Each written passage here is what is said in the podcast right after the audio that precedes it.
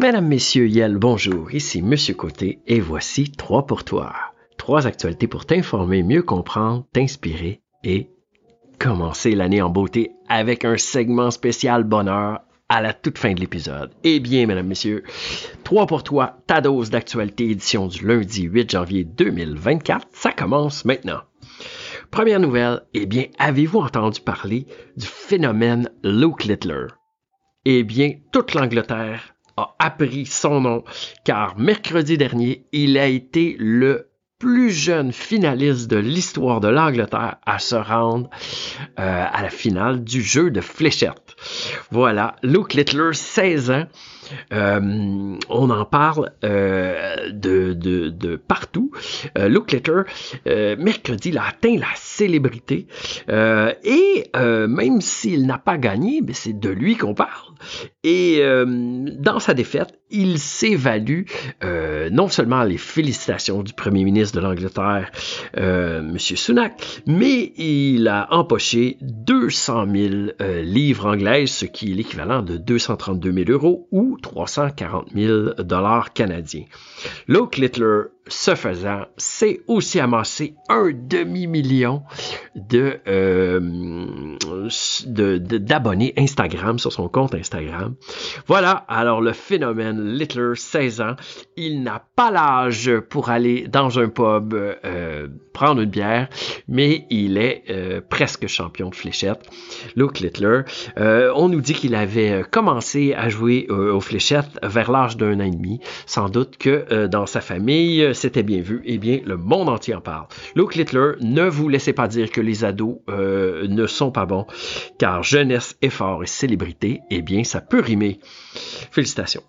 Nouvelle numéro 2, eh bien, euh, aux États-Unis, vendredi dernier, la Cour suprême des États-Unis a annoncé qu'elle allait se pencher sur euh, le 14e amendement de la Constitution. Elle allait étudier si oui ou non le candidat Donald Trump peut être éligible à se présenter sur les bulletins de vote des différents États américains dans euh, la course pour devenir président des États-Unis, euh, parce que 2024, c'est une année d'élection euh, chez nos voisins américains, nos voisins. donc oui, il faut savoir que les États du Colorado et du Maine, et on nous apprend que même le Massachusetts, euh, ils ont demandé euh, aussi, le Massachusetts avait demandé euh, de, de, de, commencer les procédures pour interdire la, la, la, candidature de Trump. Les cours suprêmes du Colorado et du Maine, eux, ont statué et ils ont décrété que Trump ne pouvait pas se présenter sur les bulletins de vote et donc devenir candidat dans ces États là Et donc, il faut le dire, ces cours-là sont inférieurs à la Cour suprême des États-Unis qui, elle, pourrait retourner leur euh, décision. Et donc, c'est elle qui mène, c'est la Cour suprême des États-Unis. Elle a dit qu'elle allait euh, étudier la question dès le mois de février, car euh, les premières primaires, hein, les premières courses électorales pour désigner un candidat républicain et, et pour l'élection américaine, eh bien, ça commence très bientôt. Voilà. Nouvelle numéro 3. Eh bien, vous connaissez certainement l'université Harvard, l'université prestigieuse des États-Unis. Eh bien, la semaine passée, mardi le 2 janvier, euh, sa présidente, la toute première femme noire euh, élue présidente euh, de l'université Harvard, eh bien, elle a démissionné et ça a été la plus courte présidence de l'histoire de cette université-là. Et il faut savoir que aux États-Unis, les choses ont commencé à brasser puisque sur les campus des universités, on entendait de plus en plus qu'il y avait des étudiants qui faisaient appel au génocide. Donc un génocide, c'est quoi? Eh bien un génocide, c'est euh, faire, euh, euh, c'est tuer selon la, définition la plus adaptée, adoptée, c'est vouloir tuer quelqu'un sur la base de sa nationalité, de son ethnie ou de son appartenance religieuse. Donc tuer des gens euh, d'un groupe ethnique, religieux ou euh, national, en partie ou totalement. Euh, c'est arrivé pour les, les, Juifs à la Deuxième Guerre mondiale, c'est arrivé pour les, les Arméniens, c'est arrivé dans les Balkans. Donc, et là, sur les universités américaines, on entendait de plus en plus parler euh, que ça arrivait, euh, que les gens, les étudiants demandaient ça. Alors, le Congrès américain, donc les élus qui siègent au Capitole, ont euh, convoqué plusieurs présidents, présidentes d'universités américaines, et c'est suite à la réponse de la présidente de Harvard qui, lorsqu'on lui a posé la question, ouvrez les guillemets, est-ce que appeler au génocide des Juifs viole le règlement sur le harcèlement à Harvard? Oui ou non? Eh bien, elle avait répondu, c'est possible en fonction du contexte. Hein, cela peut en fonction du contexte, fermer les guillemets. Et elle avait aussi ajouté, ouvrir les guillemets, si c'est dirigé contre une personne. Donc, faire un appel au génocide, euh, oui ou non, euh, est-ce que c'est contre la politique de harcèlement à Harvard, ou non?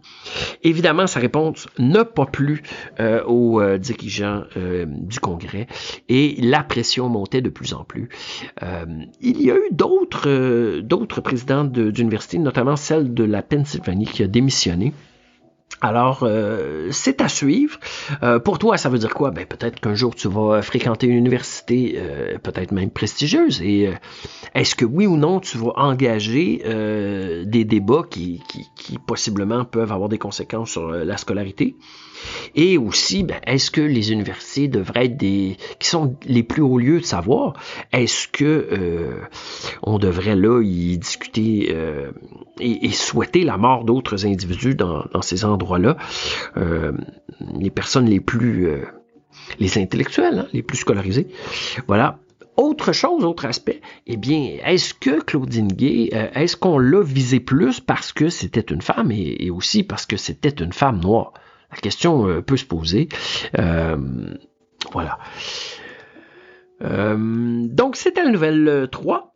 Et je termine avec la question Bonnie, telle que le segment Bonnie tel que promis. Mesdames, Messieurs, euh, il y avait euh, la, le, résumé d'un tout nouveau livre qui vient de sortir, euh, publié récemment par des chercheurs de l'Université Harvard, justement. Les chercheurs Schultz, Mark Schultz et Robert Waldinger ont publié un livre qui s'intitule Qu'est-ce qu'une vie heureuse? Et ça recense le bilan d'une incroyable étude sur le bonheur. Incroyable pourquoi? Eh bien parce que ça fait 80 années que cette étude dure. Elle a commencé en 1938. C'est pas peu dire. Eh bien, quelles sont les, euh, les trouvailles de cette recherche? Eh bien, euh, les chercheurs euh, et le journaliste, c'était Vincent Bousseau-Pouliot dans le journal La Presse. Il en a, il en a fait le, résumé. Eh bien, je vous donne les principales conclusions des chercheurs. Et je mettrai peut-être en lien euh, dans le balado euh, le lien de la vidéo, car il y avait une vidéo qui avait été euh, publiée. une vidéo TED Talk, c'est disponible sur YouTube. TED pour technologie, éducation, design. Eh bien, vous voulez avoir une vie heureuse, numéro un, et c'était la, la, la conclusion la plus importante, avoir une relation de couple positive. Donc, avoir une relation de couple positive, ça ne veut pas dire être toujours d'accord euh, avec euh, sa, sa, compagne ou son compagnon. Ça veut dire ressentir réellement l'amour dans le couple. C'est clair que des, euh, des chicanes vont, vont survenir. On ne peut pas être d'accord avec tout le monde tout le temps. Mais le bonheur de ressentir l'amour réel, eh bien, c'est une des choses, c'est la chose la plus importante selon la recherche de Waldinger.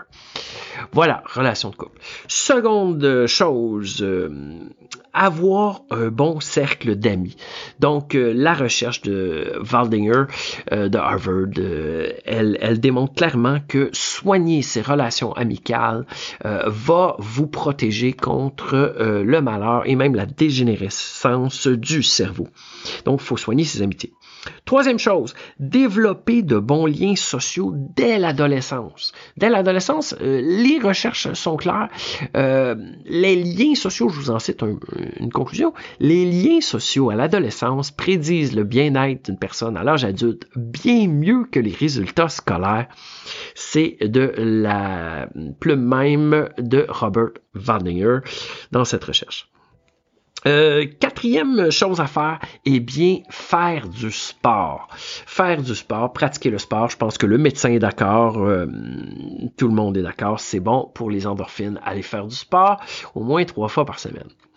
Quatrième chose, euh, oui, c'est dit. La cinquième, développer des passions harmonieuses. Eh bien, c'est sûr que ça va vous mener vers plus de bonheur si on fait euh, si on se laisse guider par ce, que l'on aime, euh, ça va euh, évidemment rendre la vie plus heureuse.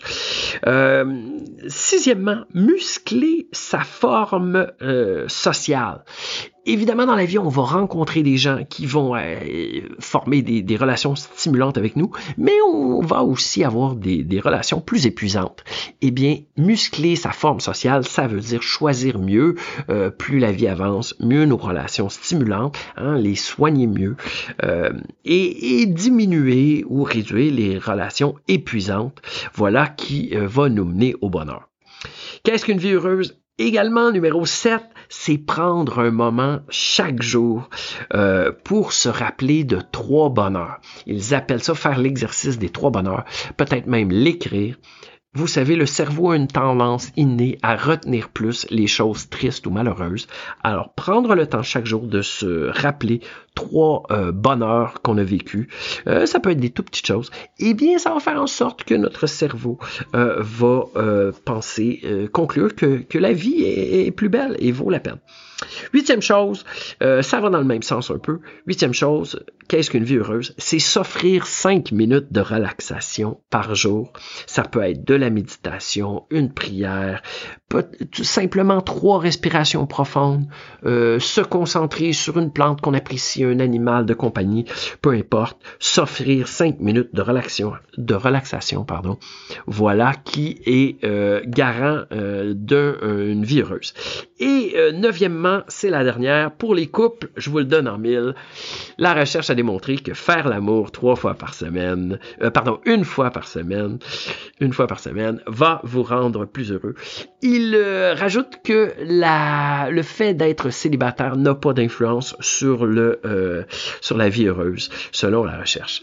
Et voilà, euh, c'était les trois nouvelles. Le euh, phénomène Luke Littler en Angleterre, champion de fléchette, presque champion. la Cour suprême des États-Unis qui dit qu'elle va se prononcer sur l'éligibilité ou non de Trump à travers le 14e amendement. Et la présidente de l'Université Harvard qui démissionne. Voilà, mesdames, messieurs, trois pour toi, ta dose d'actualité. C'est fini pour moi. Je vous souhaite une bonne semaine. C'est à votre tour de jouer.